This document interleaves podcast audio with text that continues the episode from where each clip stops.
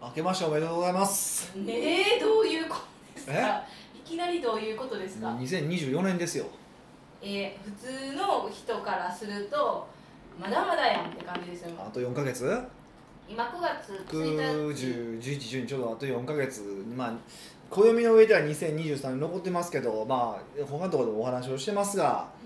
もう2024年のこと始めないとダメですようん、うんえっと、2024年のことをしないといけないからの明けましておめでとうございますそうですもう事実上2024年は始まってるんですよ今月、まあ、もしくはまあいや早っ遅くても10月1日までには始まってないとでその、あのー2024年のこう準備をですねうんはい今からどんどんしていってもう本当のその暦上2024年1月1日になった瞬間にこうトップスピードでに入ってる要はやっぱ物事ってのは動かし始めが大変なわけじゃないですかうんうんやっぱそうなんゼロ一ってことですよね何でもそうですよねこう飛うん行機飛ばす時とかでも一番燃料くんは飛ばす時じゃないですかだからあの一番大変なのをこの34か月で済ませばもう1月1日がトップスピードなのでそれは2024年勝つよねと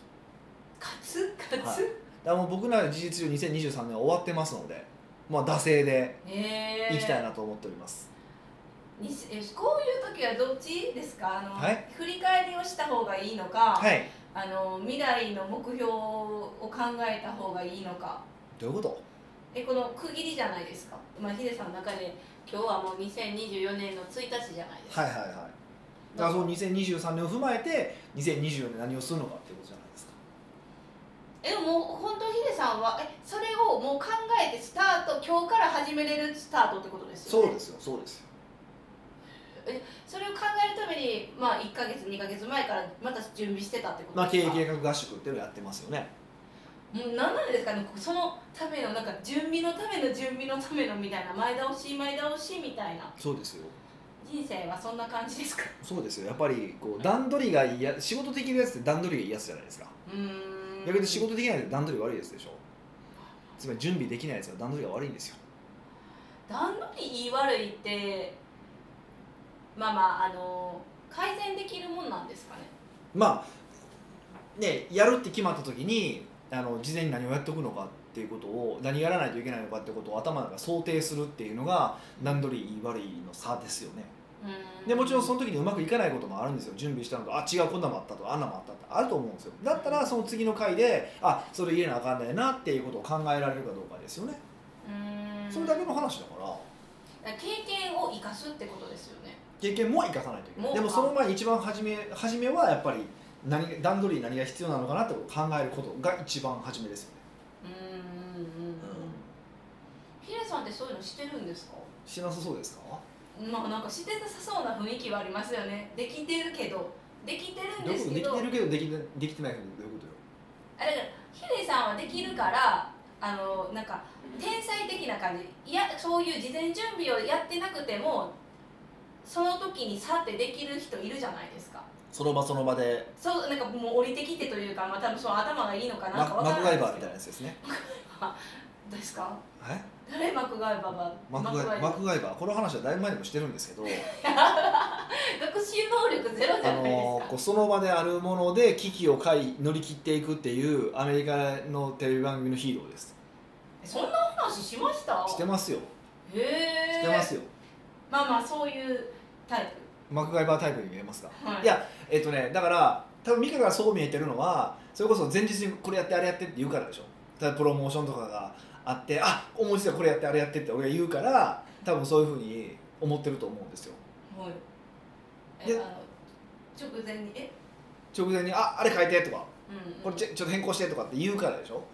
え、そうなんですかね。なんかそ違うんかいそんななんか真剣に考えてる姿見たことないかもしれないって思ったり失礼すぎます。まあそうねそうねでもし「うーん」って真剣に考えて「うーん」ってあなんかこう腕抱えて「うーん」っ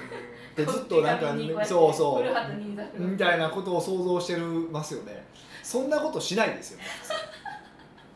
まあそうですよね。典型的に私考えてますみたいなオーラというか雰囲気を持たないじゃないですか。で何をするかって考えて書きと書き出すとかやるから、う別にそれだけの話でしょ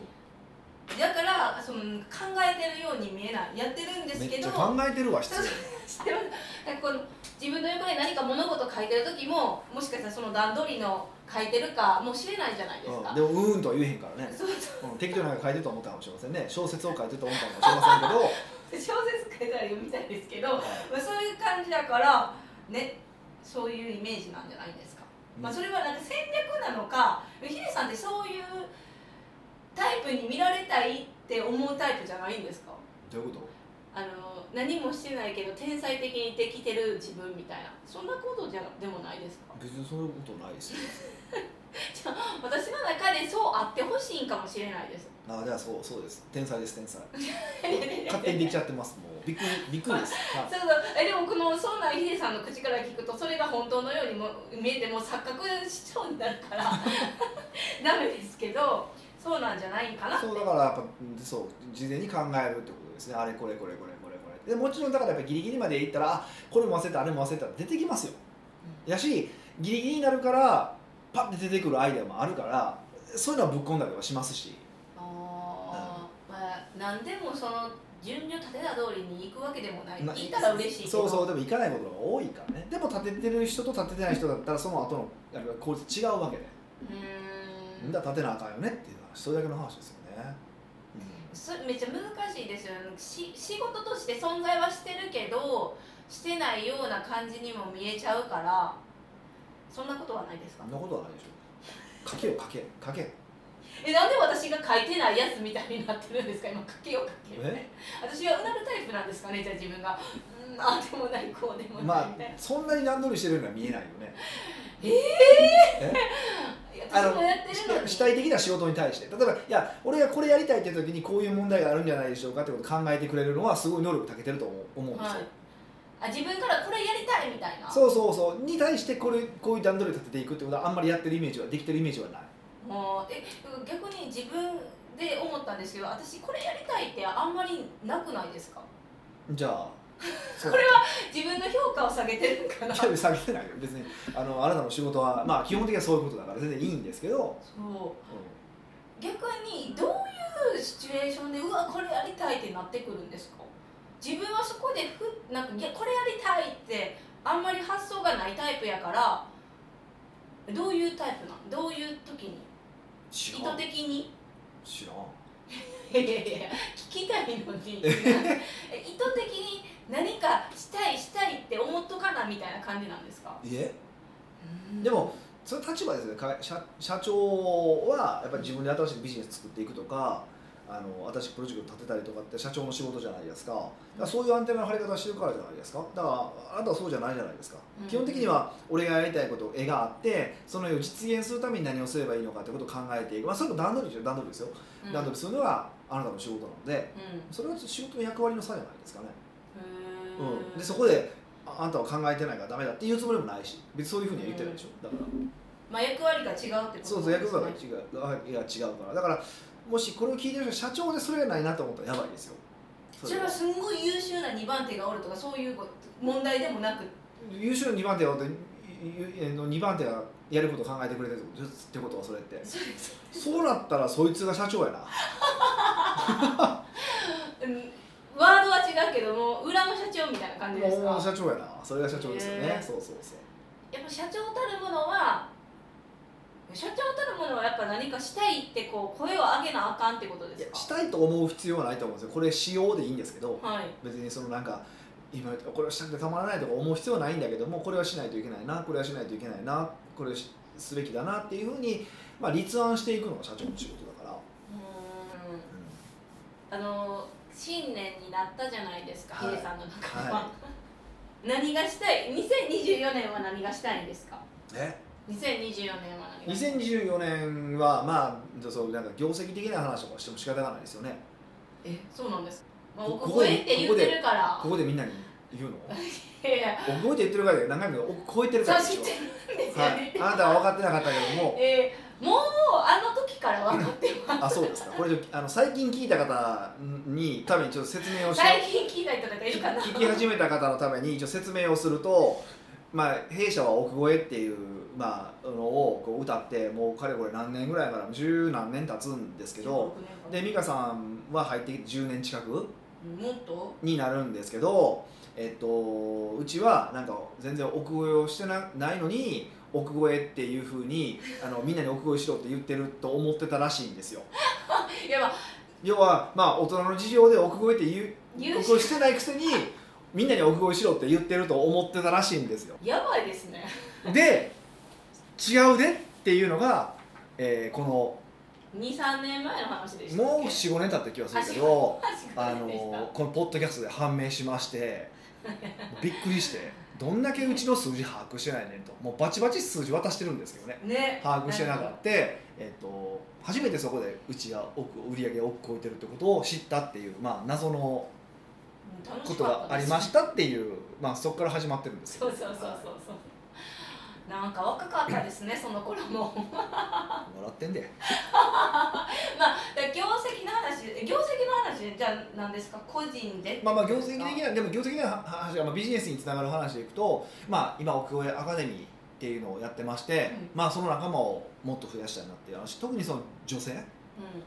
うんをもっと増やしていきたいなっていうのはありますで結構そそ僕も今回のその計画はそこに結構重点を置いて、えっと、作ってますね、女性を増やすうんアカデミーにまあ、アカデミーを増やしたいんだけども特に女性を増やしていきたいっていうのはすごくありますまあ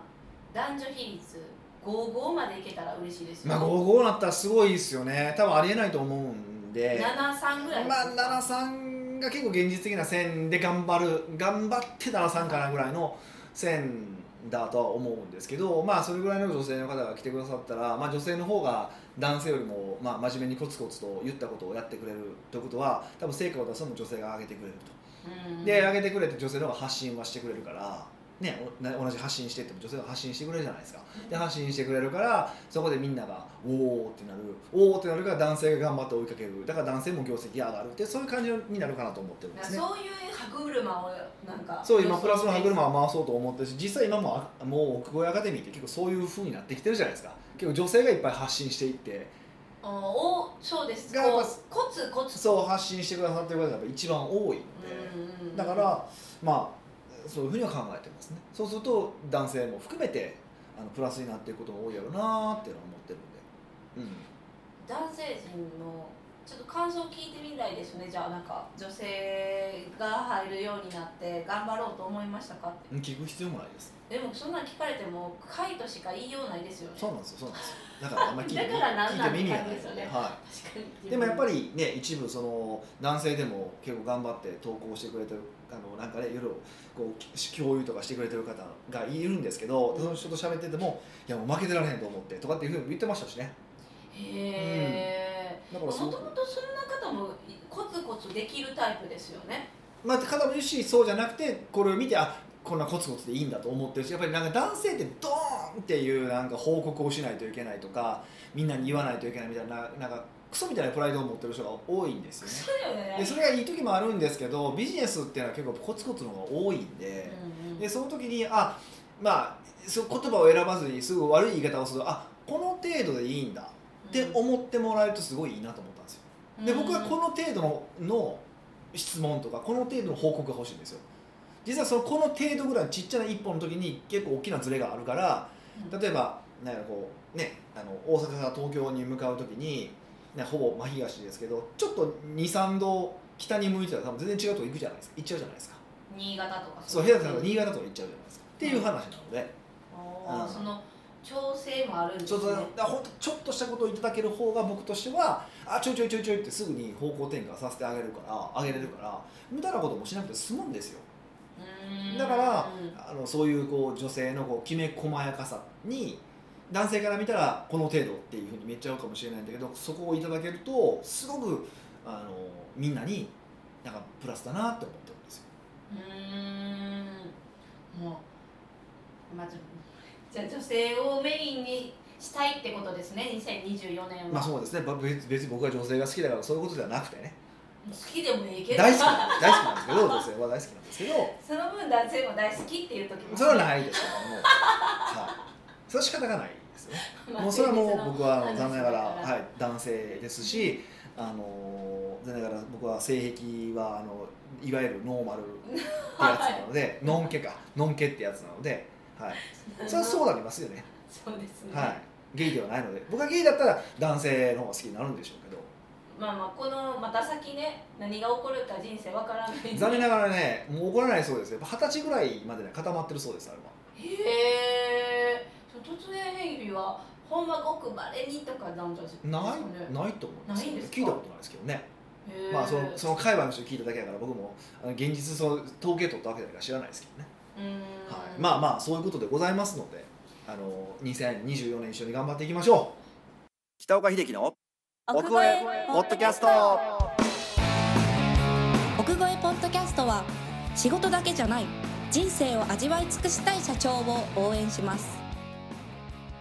改めまして北岡ですミカですはい今回のご質問は今回は、うん鮭おにぎりさんからのご質問ですあ一番僕が好きなおにぎりですえー、鮭なんですか、鮭ですね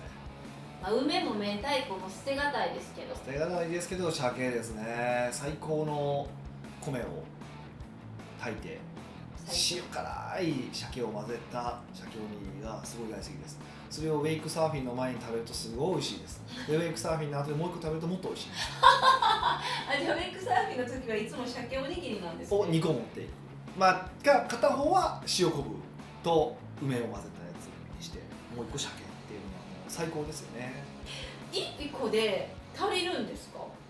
ちょっと気になっちゃったちょっと足りないかなぐらいにしておかないと動くからうえってなっちゃうんですか、へえ、はい、だから終わった後に食べるって感じですね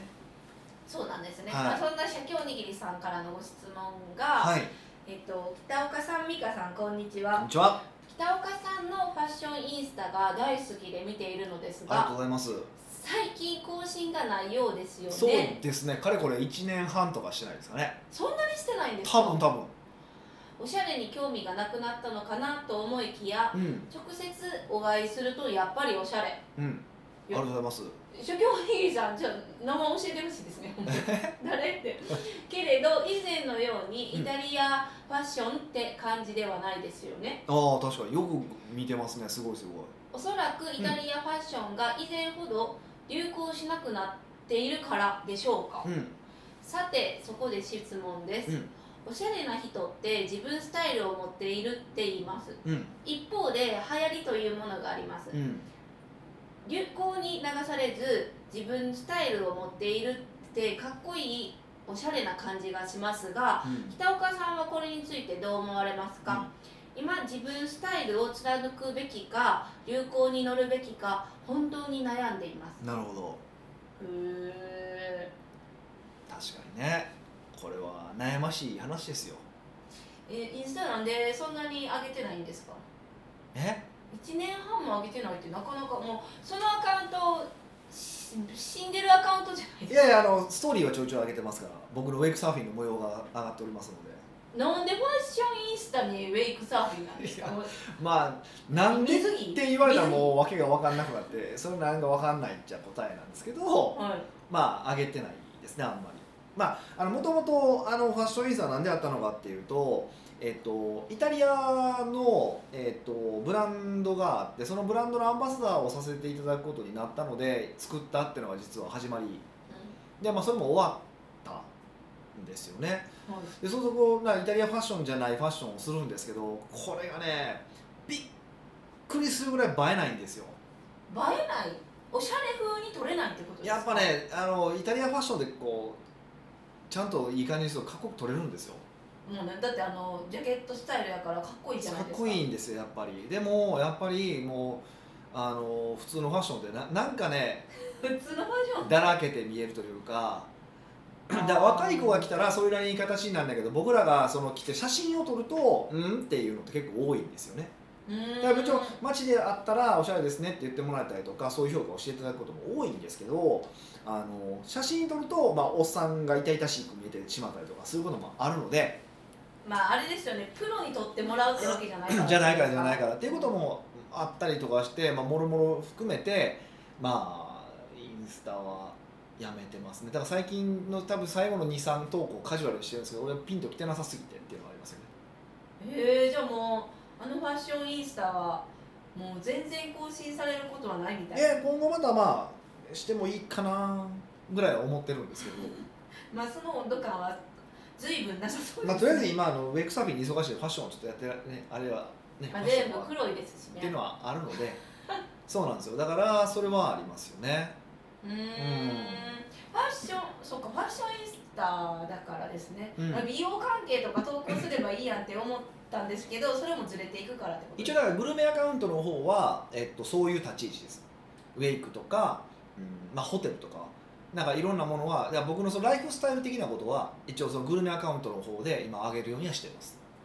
でたまにファッションインスタであのウェイクもあげるってこウとェイクは上げたいウェイクはもうウどェっイちクはももう上げたいだけみんなに見見せたいだけごめんなさいそれだけです僕のエゴです単なるエゴですはいもうこれは認めますもうえそれは見せたいってどういうことですか見て共感してウェイクサーフィンする人口を増やしたいのかただ俺めっちゃ頑張ってんでみたいなあのもうあのやつなのかこれで来てんでみたいなの何なんあでーすか頑張ってんでとか思ったら別に好きなことやってるわけだから頑張ってんでとかないんですけどまあそれ見てやりたいなって思ってくれる人がいたらちょっと嬉しいなってのはあります正直へえ、それはあるはいそれヒあれデさんのあ、のそういうインスタ見とかあウェヒデさんがウェイクしてるからってウェイクし始めた人っているんですかまあ僕の周りの何人かは今ウェイク結構ねよく一緒にいてくれたりもする人いてますよほんまやほんまですねそうはい思ったら、は私なんかびくともしなかったですよねいまあ誘う気もないけどね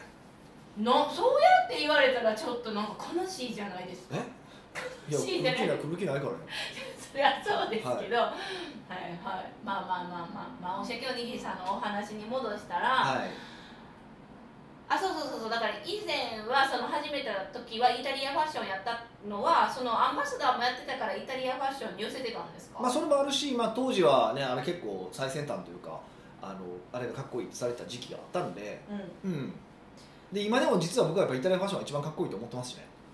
思ってるけど思あんってるまやれへんってことですかうん、要はやっぱり流行がちょっとなんか時代遅れの痛々しい要素になるじゃないですかあんまりそのずっと同じスタイルし続けてるっていうのうーんは、うん、だから まあ仕事の時はそれっぽい方にしてますけどでもそれでもやっぱりサイズ感とかは昔とは変わってますね今はそれは同じイタリア系でもえじゃあ昔買ったやつ着れないってことですか着れないものが大半ですね長く着てるものもあれば10年ぐらいで着てるものもありますけど全然もうダメだなと思って全部売ってしまったのもあります悲しいですよね めちゃくちゃ買ったのにそれ着れなくなるとまかあ、しゃあないですよねそれは服はそうい悲しいう服はファッションはそういうもんですからねうーんだってファッションってもともと流行っていう意味ですからねあそうなんですか服っていう意味じゃないですからねへえ、もうなんか服装っていう意味で使ってました、まあな我々は日本人はそう使いますけど本来英語の略とかでは流行とかって意味がありますよねへええっとちょっと先ほどできさんの話でイタリアファッション好きだけど今はちょっとじあの流行のしてないし時代に沿ってないからあんま着てないよ、はいはいそうですじゃあ読み合ってますねはい合ってます素晴らしいですねねうんであのおしゃれな方は自分のスタイルを持っているってでもヒデさんも自分のスタイルってイタリアンファッションが好きっていうのが自分のスタイルですかいや自分のスタイルでほんまにそれを着てるってことでしょだからあーじゃあ違うんですね関係いなく着続けてるみたいなだから例えばまあ一番わかりやすい、まあ、あの共感してくれるかわけわかるかわかんないですけどあのバイキングの小峠さんって言ってるじゃないですかハゲですあよのね坊主のツルツルの人あの人ってあのー、革ジャンファッションですねずっとああそう言われたらそう年中革ジャンファッションなんですよねうんうんあれ自分スタイルですよね、うーんはなるほどで流行っていうのもあってはいその流行を流されずに流行に流されずに自分スタイルを持っているってかっこいいおしゃれな感じがしますがそれについてどう思われますかってヒデさん聞かれてますそうですねだから自分スタイルが大事とか、はいあー自分その流行に惑わされず自分のスタイルで行ってますっていう人って大体有名な人とかなんですよよく考えたら小峠さんもその一まあ小部峠さんもそうやけど他も誰ですかねまあ一番そうですね男性のファッションで有名な人でいくとえっと干場さん干場義雄さんっていう人がいてるんですよ私私知らない多分顔見たら分かると思います検索してみたら多分分かると思うんですけどちうょいちょいメディアでも出てきてはる人で多分あの人がすごくそうでで彼なんかは結構もう自分スタイルを結構大事だみたいなことを言っててあまあ確かに、まあ、自分スタイルって言ったらいいように聞こえるけど悪く言うとずっと同じやなってい